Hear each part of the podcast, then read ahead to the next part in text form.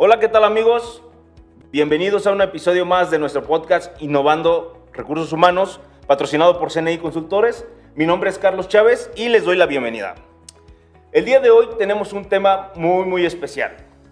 Y para seguir con lo que hemos, con la mecánica que hemos venido trabajando, el día de hoy invitamos, tenemos un invitado muy especial, que es nuestro coordinador de atracción y talento, Marcos Cruz. ¿Qué tal, Marcos? Bienvenido. Muchas gracias. Buenas tardes, Carlos. ¿Cómo estás? Muy bien, ¿y tú? Bien, bien.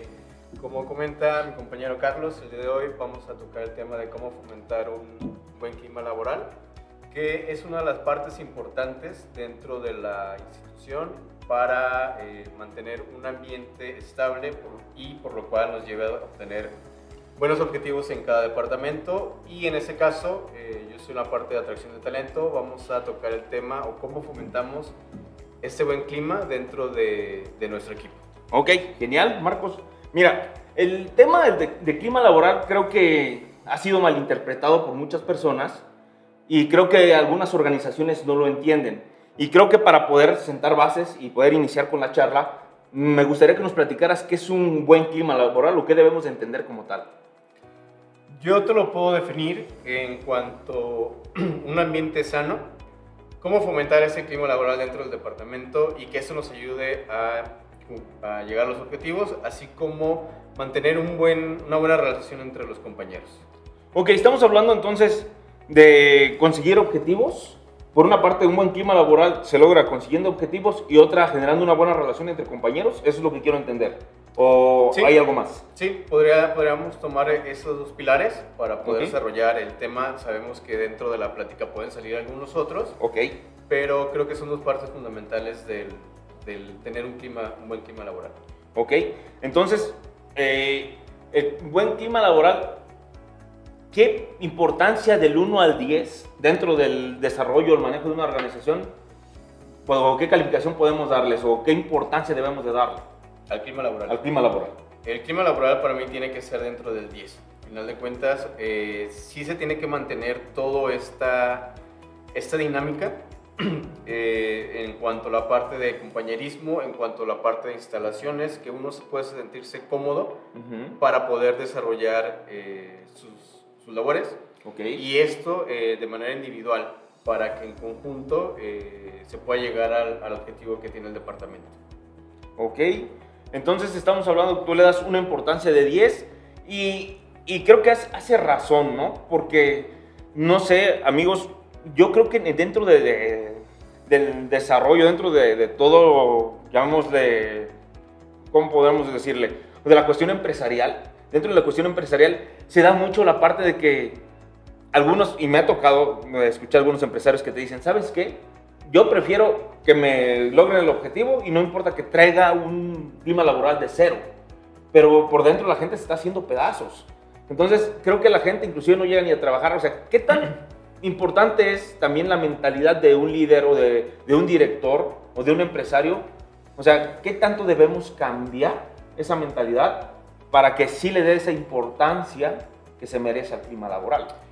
Tocaste dos temas eh, principales eh, dentro de esta, de lo, del comentario que me gustaría desarrollar. Adelante. Por ejemplo, el primero, que llegas al objetivo, no importando el clima laboral, uh -huh. pero se puede lograr. Okay. Pero ¿cuánto tiempo te va a costar el llegar a ese punto? ¿A qué me refiero? El clima laboral, si no tienes un buen ambiente de trabajo, ¿qué es lo que te puede ocasionar? Otro punto que, que mencionabas, la parte de ausentismo Okay. También la parte de rotación de personal, que esto te puede afectar directamente la parte de operación, la parte de capacitación, invertirle más tiempo. Okay. Y el objetivo se puede ir retrasando, retrasando. Manteniendo un buen clima laboral, puedes contar con una estabilidad eh, en cuanto a tu personal. Y esos mismos, al tener ese agrado de estar trabajando, pueden desarrollar las actividades y llegar al objetivo más, más eh, pronto de lo que se tenía establecido creo que son de las partes eh, que eh, son como puntos eh, rojos dentro okay. del, del, clima laboral. La parte de, de alcance de objetivos, la parte de rotación, ausentismo, eso ya te llama, te pone como que un punto de atención para saber qué está pasando, qué está pasando dentro de la, de la empresa si, si son las, las, condiciones ambientales, como lo mencionaba, si es la parte de liderazgo también. Okay. Ocasionalmente, o puede haber ocasiones donde la parte eh, de instalaciones puede estar padrísimo, pero si no hay un buen liderazgo no, no funciona de nada. Y al contrario, ¿no? Si hay un buen liderazgo, pero las instalaciones, las instalaciones no son las eh, correctas, óptimas, okay. óptimas eh, te puede causar algo, cierta como parte de Ok, tú acabas, ah, ah, súper bien, Marcos. Perdón que te interrumpa un poquito, pero creo que acabas de tocar dos puntos también muy importantes. Es, o sea, por una parte tenemos las condiciones que sean las ideales, el liderazgo, que haya un liderazgo que genere esas condiciones. Y otro, que, las instalaciones empaten con, esas, con, ese liderazgo.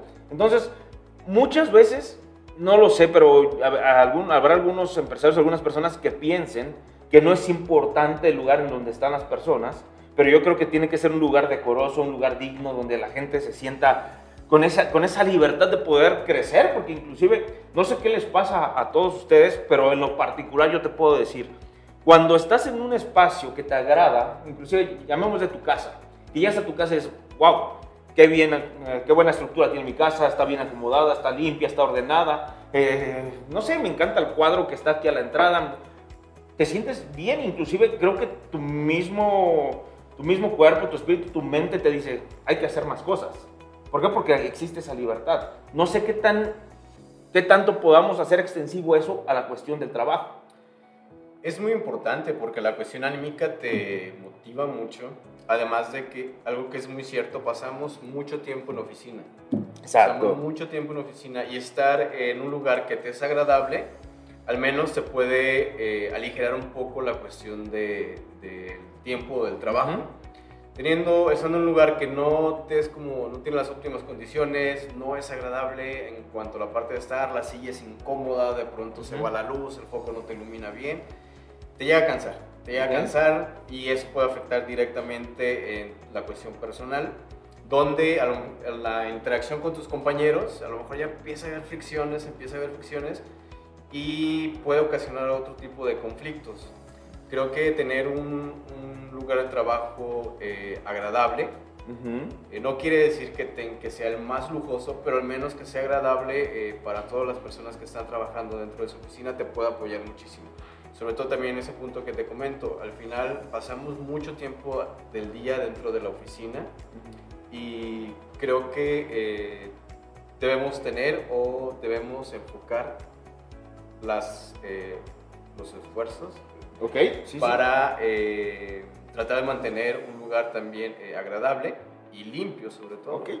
A ver, aquí me surge una duda. ¿Y qué pasaría, Marcos, en el, en el, supuesto de que yo trabaje en un lugar donde no se preste tanto la limpieza? Digamos, alguna planta donde se mueven algunos aceites químicos o lo que sea, donde por lo regular se está esparciendo mucho producto. ¿Qué sucede en ese caso? ¿O ahí no aplica? Yo creo que aplica en, todos, en todas partes porque eh, tomemos ese ejemplo. y quiero pensar que es una empresa grande donde eh, ya implementan otro tipo de, de, procesos. Me refiero, a lo mejor tienen algún tipo de certificación. Okay. Que esa certificación hace que, que estén en constante limpieza esas partes. Okay. Esas áreas donde no se llega como a afectar tanto en la cuestión eh, operativa y en la cuestión porque estamos hablando que puede ser también incluso un riesgo laboral, puede Totalmente. causar un accidente. Creo que al estar en, ese, en esa magnitud, quiero suponer que tiene una certificación donde evitan todo ese tipo de, de situaciones. Ah, no, súper bien. Entonces aplica para todo. Sí. Para todo y para todos. Así es. ¿No? Súper bien. Y fíjate que regresando un poquito a uno de los temas que ya también habíamos planteado, eh, hace rato yo te, hace un momento te preguntaba que había algunas personas que decían que no les importaba tanto el clima, eh, clima laboral siempre y cuando se lograran los objetivos, ¿de acuerdo? Eh, posterior a ello tú me dijiste, ¿sabes qué? Es que sí, el, el, hecho de que yo no me importa el clima laboral y que la misma gente, que exista esa rotación, porque me dijiste, genera rotación, genera ausentismo, okay, que me esté generando ese tipo de, de incidencias, pues obviamente eso no te va a lograr hacer a, a, generar una efectividad en el resultado. ¿Por qué? Porque el hecho de que tú tienes una persona encargada de cierta área y se te ausenta mucho, pues no vas a lograr el objetivo. O sea, creo que no, no hace lógica, coherencia con lo que dicen muchas personas que no importa el clima mientras se logre el objetivo, cuando si el clima es malo, es malo, no, no vas a lograr el objetivo o lo logras, pero pues al doble de, tiempo o con el doble de esfuerzo. Entonces creo que no es prudente. Yo, yo, rescato eso de lo que tú comentaste. No sé si me equivoqué o si estás de acuerdo conmigo en esa parte. Sí, estoy de acuerdo. Al final, eh, el trabajo en conjunto te puede llevar a lograr los objetivos y sobre todo el tener eh, un ambiente agradable, tanto en la cuestión eh, de departamento como de empresa. Al final, todos estamos dentro de la empresa para ir a un mismo punto y si cada departamento eh, lo hace, pues la empresa llega, ¿no? Y uh interior del de cada departamento, si cada persona hace de su parte, sí. es como un trabajo en conjunto, un engrane, okay. que al final se llegan al mismo, al mismo fin. Ok. Muy bien, Marcos. Tengo otra pregunta. Eh, ¿Cuál es el problema de clima laboral al que más se enfrentan las empresas? Al que tú, de acuerdo a tu experiencia, ves más común. Y que a pesar de ser tan común, es de los que menos atienden. O sea, ¿Cuál pondrías tú en, esa, en ese punto? Actualmente se está, le están dando un valor mayor al clima laboral. Sí. Donde se ve que de pronto eh, más empresas están, están siendo conscientes de esta problemática y empiezan a atacar las, las situaciones. Eh, te podría comentar acerca de algo que creo que no se tomaba en cuenta anteriormente. Sí siguiendo con ese ejemplo de que no importa lo del clima laboral, pero que llegue al objetivo, eh, tomamos el ejemplo de esa empresa, que al final de cuentas eh, no tomaba en cuenta la parte de eh, las personas. ¿A qué, ¿A qué, voy con esto? Eh, lo que se está manejando actualmente, bueno, el concepto que está manejando actualmente, que es el salario emocional. Ah, ok. okay. Creo que ese punto es muy importante para aplicarlo dentro del, de la organización. De la organización y creo que nos ayuda, nos ayuda muchísimo en la parte del clima laboral. A ver, antes de que avancemos, ¿qué es un salario emocional? Para, salario, que, para que las personas que nos escuchan entiendan de qué estamos hablando. El salario emocional es toda aquella recompensa el, eh, que no es económica netamente, sino es el tomar en cuenta a la persona, el poder eh, remunerar quizás por medio de tiempo, eh, permisos, de alguna manera reconocer el esfuerzo que se está haciendo, okay. que la persona se sienta eh, reconocida dentro de la empresa por sus eh, logros dentro de, del trabajo. Okay. Podemos definirlo de manera rápida con, este, con este concepto. Ah, genial. Y eso nos ayuda de pronto a tener reconocimiento de la persona, que la persona sepa que se está eh, tomando en cuenta en cuanto a la parte de decisiones, que la persona se sienta, eh, tenga ese sentido de pertenencia con la empresa y que le ayude a sentirse eh, identificado dentro con el grupo y con los objetivos. Al final, eh, esta parte te puede ayudar a que el, empleado pueda tener una mayor estabilidad, evitemos rotación y por lo tanto manejar un, ritmo de trabajo estable. Ok, entonces, ¿cuáles serían esas propuestas de, de salario emocional? que podríamos recomendarles a aquellas personas que nos están escuchando, que tienen empleados que dicen, oye, pues me interesaría yo, a lo mejor ahorita no estoy en posibilidad de, de aumentarles el salario, porque mucha gente o muchos de los colaboradores es lo que quieren, quieren ver reflejado ese, ese, ese eh, en dinero todo. Pero, ¿qué recomendaciones podríamos darles si no, si no estás pensando o no tienes la posibilidad de aumentarles el sueldo? Que, ¿Cómo recompensarlos o cómo darles, otorgarles un tipo de salario emocional, Marcos? Creo que esta parte sí, eh, sí tiene que ver mucho con la cuestión del liderazgo. Okay. Porque tienes que tener una empatía totalmente con todas las personas, en este caso sí hay personas que tienen gente a su cargo, eh, tener esa empatía con, con, todos sus compañeros. No hay como una, podría ser una receta, pero sí hay varios como conceptos. Por ejemplo, eh, ocasionalmente, o bueno, en ocasiones, personas que tienen eh, juntas con sus hijos anteriormente, en esta nueva modalidad de pronto uh -huh. es más complicado, pero eh, poder otorgar ese permiso, eh, quizás sea una o dos horas, para que ellos puedan ir a asistir a la junta de sus hijos, no se preocupen por esa situación, sino que se sientan apoyados por parte de la empresa. Eh, otro concepto que se puede manejar también son los días económicos, el poder okay. tener un día económico eh, en cierto periodo que te puede, que pueda decir, ok, voy a descansar el trabajo un día, que no sea un fin de semana, Ese también podría ser un punto. Eh, o sea, un día económico entendiéndose como no un día de vacación. No un día de vacaciones, sino un día, eh, puede ser un día libre, por cierto. Pero pagado, definitivamente. Pagado. Ok, ok. Por cierto, en cierto periodo de tiempo. Eh, y te comento, no es una receta de pronto, suelen suceder situaciones imprevistas, cuestión salud, accidentes, donde la persona tiene que salir de la oficina, tiene que salir por alguna situación de emergencia y poder apoyarnos en esa situación podría ser también una parte como de escenario eh, ¿no? Que, que, sienta que la empresa lo está apoyando, eh, que en ocasiones eh, puede tener esa libertad de, okay. de hacerlo.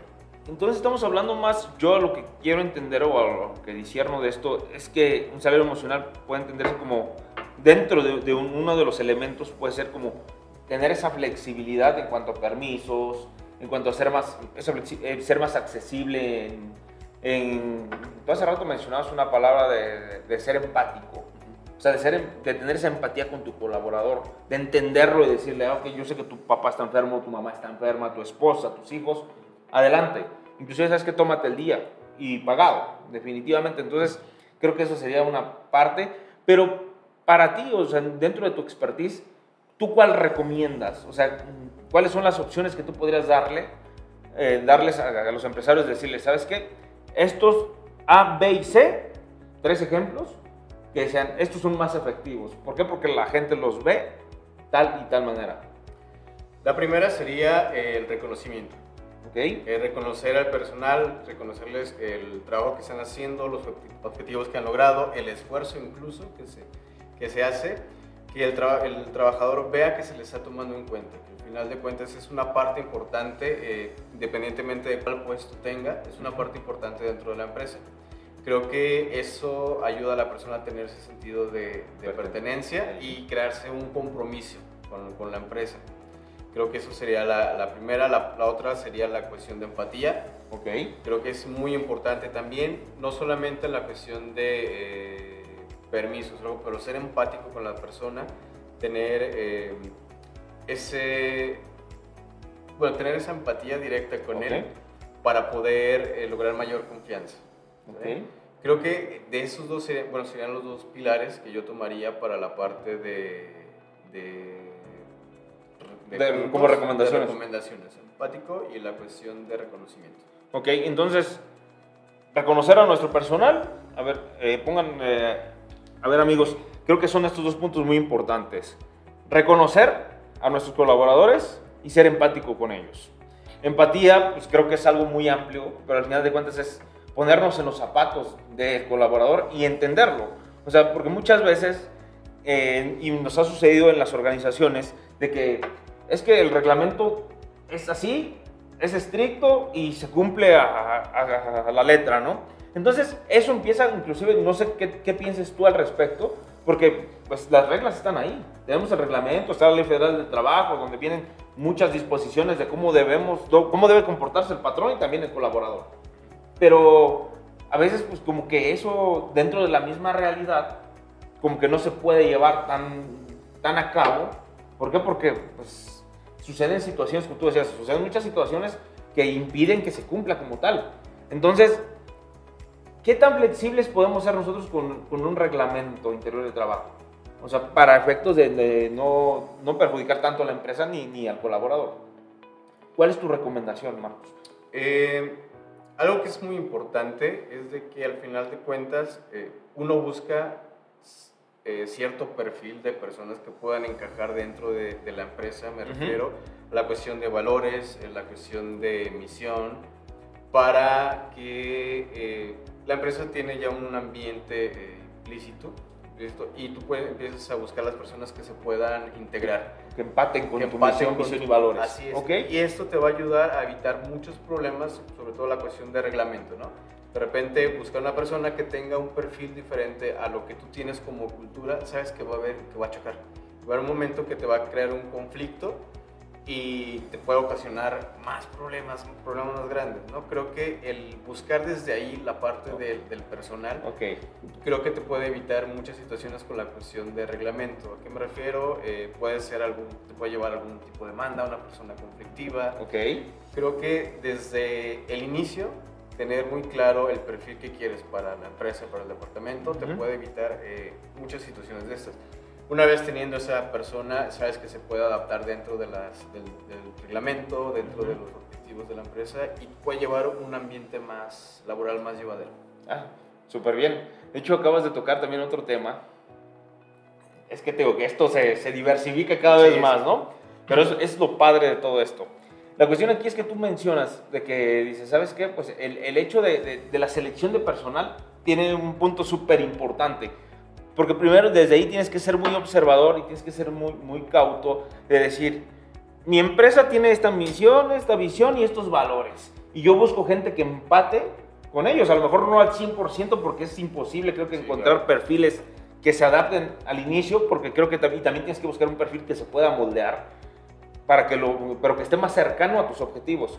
Y que, porque si desde un inicio tú no tienes cuidado con esa selección de personal, pues obviamente va a influir primero en, en concretarse o en, en po- en poder empatar con, con todo lo que tú haces o lo que ves, y otra que también va a afectar a tu clima laboral.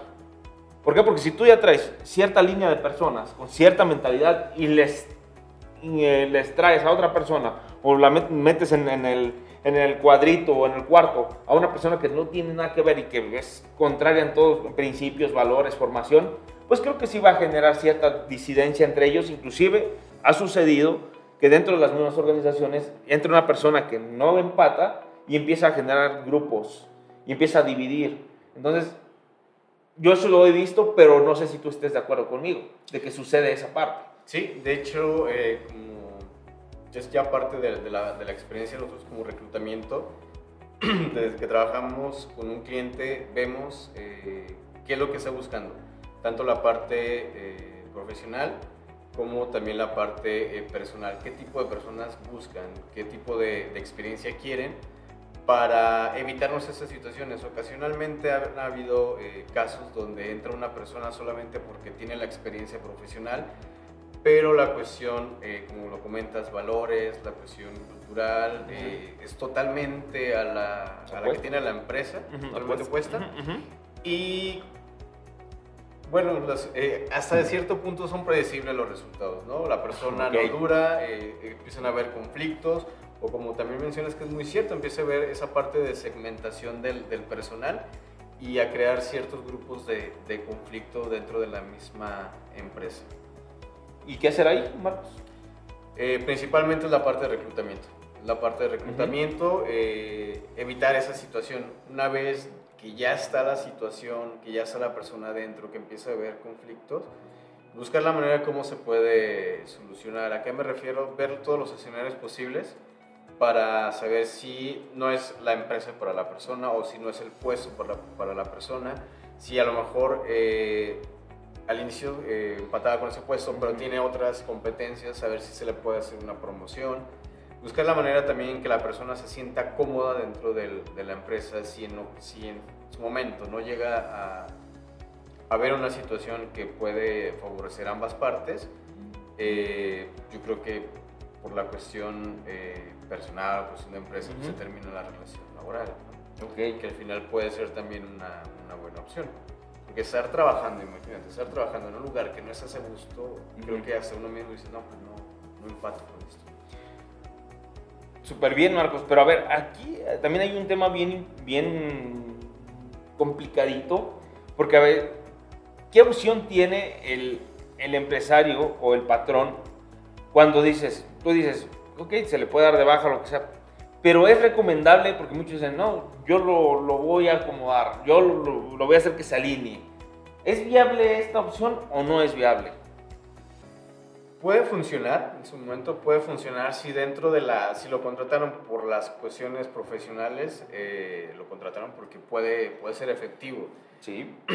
A lo mejor eh, se puede trabajar con él por medio de capacitación, eh, buscar un tipo de, de capacitación que le puede ayudar si tiene conflictos con los compañeros, que pueda limar esa parte de, de, interacción personal, que pueda eh, aportar algo y quizás sí se pueda modificar. Si al final de cuentas los resultados que está dando son óptimos para la empresa y es un buen elemento en la cuestión eh, laboral, creo que la cuestión de eh, personal o ambiente de trabajo se puede buscar opciones que se puedan, que se puedan mejorar. Si en ninguna de las dos es viable, creo que la respuesta es obvia, ¿verdad? Sí, sí, sí. Por no decir que, tenemos que decir adiós. Sí, claro. No, genial.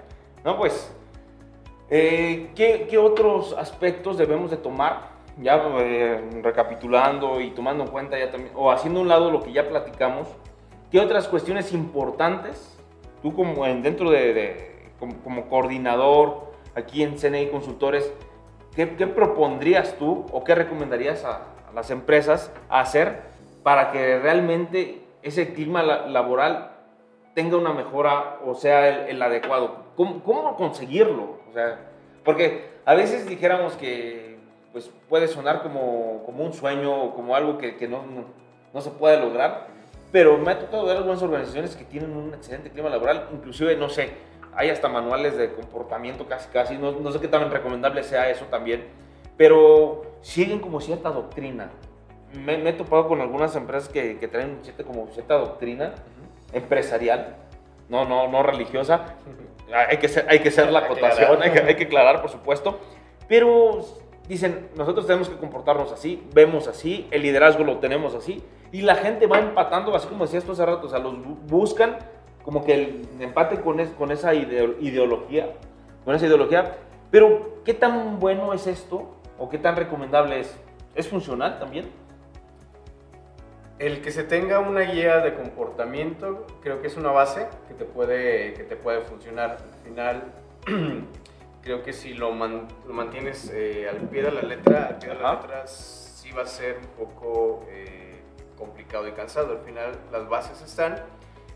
Eh, retomamos un poquito lo que hablamos ahorita, de las bases están, buscas personas que empate con esa situación y claro, que es teniendo la guía te puede mantener un clima eh, laboral adecuado. Yo creo que tener claro la visión, misión, valores de la empresa que empate con, tu, con la, la visión de los, de los empleados, de los, los compañeros, te puede llevar a un clima estable. No podemos decir que sea ideal siempre, Ok. Pero sí puede, te puede mantener un, clima eh, estable, para poder tanto eh, tener esa relación en compañerismo y poder trabajar de una manera a gusto, adecuada. Ok, no, súper bien. Entonces, de acuerdo en la parte en la que tenemos que tener una filosofía empresarial. O sea, que tiene que existir ese manual. A lo mejor no existe como tal un manual, pero como también lo acabas de, señalar, existe la misión, la visión y los valores. Y eso, claro que tiene que estar muy, muy evidente, o tiene que ser muy evidente o, o estar muy presente para los colaboradores, que, que, se pongan la camiseta realmente y que digan, sabes que esta empresa ve la, la, vida así, ve la cuestión empresarial de esta manera, yo también como, como, como colaborador tengo que verlo de esa manera, porque si así lo ve mi empresa, así lo veo yo. Creo que es una cuestión de, de, responsabilidad de, los colaboradores y de, empatar con esa filosofía, eh, insisto, esa filosofía corporativa. Entonces, por una parte sería, entonces, de acuerdo, me dices que estás de acuerdo en que sí debe existir ese manual. ¿Y qué otra cosa también recomendarías tú? Aparte de lo que ya, ya hemos comentado. Algo que también eh, recomendaría en cuanto a la parte de, de clima laboral es tener una cuestión de liderazgo, tener un liderazgo eh, efectivo, saber que las personas que están en cada puesto tienen la capacidad de guiar a la gente, no es tanto de darles trabajo, sino que guiar y llegar a un objetivo eh, juntos, el quitar el, individualismo, el yo hice al nosotros hacemos, eh, hacerlos partícipes de todos los aspectos y de todos los logros. Eh, eso como un líder te puede llevar a tener un buen clima laboral dentro de tu departamento. y, se puede extender. Y el tener buen líder, un líder eh, te puede llevar a tener buenos resultados o tener eh, malos resultados en la cuestión de clima laboral. Creo que también capacitar y tener unas personas con un liderazgo óptimo ok, ok, fíjate que es muy interesante lo que acabas de mencionar porque se pudiese pensar que, ah, bueno, si tienes un excelente líder o si tienes un buen, o si tienes alguien con liderazgo, pues eh, van 100%, resultados 100%, o un clima 100% o al 100%, ¿no? Pero tú acabas de señalar ahorita, o sea, un liderazgo bien enfocado, porque también hay liderazgos que están mal enfocados y esos te generan conflictos. Porque hay personas que son líderes y un líder no simplemente es el que genera cosas buenas, también hay líderes que, que les encanta hacer revueltas dentro de las organizaciones o también dicen que son líderes que no tienen cargos o puestos altos, pero son líderes porque jalan y generan y crean y, e impulsan a otras, a otras personas a generar un caos empresarial. Entonces, eso también pues hay que tener mucho cuidado. Aquí, entonces, la recomendación de, de, nuestro experto aquí en CNI Consultores es eh, buscar líderes bien enfocados y líderes que empaten entonces con la filosofía de, de la empresa. Así es. ¿Ok? Como conclusión, mi estimado Marcos, ¿qué podríamos o qué se les debería de recomendar a nuestros clientes, a nuestros amigos y a las personas que escuchan este podcast? ¿Qué podríamos recomendar como CNI consultores para qué? Para, eh, para fomentar el clima laboral. A manera de resumen, cuatro o cinco puntos. Okay. Creo que primero es identificar, identificar cuál es la problemática de la empresa si es por cuestión de personal, si es por cuestión eh, ambiental. Sobre eso, trabajar esta, esa situación, ver qué mejoras se pueden tener, eh, trabajar con los líderes, trabajar con los líderes en cuanto a la parte de eh, un buen liderazgo, la parte de desarrollo del personal, la parte de reconocimiento, la parte de empatía. Creo que son puntos importantes, pero creo que el principal, principal es el primero que comento, la parte del diagnóstico, saber de, de, dónde está fallando o qué es lo que está pasando dentro de la empresa, porque al final todo se puede mejorar. Todo se puede mejorar, tener bien diagnosticado esta parte y poder trabajar dentro de, de eso. Excelente, Marcos. Entonces ya escucharon, amigos. Aquí la cuestión es saber, con ese diagnóstico, saber qué es lo que le duele a la empresa y sobre eso, pues buscar la medicina, que en este caso sería si falta fomentar el liderazgo dentro de, tu organización, si falta reconocer a, tus, a tus empleados, si falta, no lo sé, o sea, hay muchísimas cosas, pero creo que todo, como lo acaba de comentar Marcos, todo inicia con un diagnóstico y todo inicia con saber qué es lo que, lo que necesita en su momento la empresa. Bueno, pues Marcos, te agradezco mucho, eso sería todo por el día de hoy. Y pues cualquier cosa, quedamos a la orden y nos vemos hasta el siguiente número. Muchas gracias, Marcos. Gracias, Carlos. Hasta luego, amigos. Hasta luego.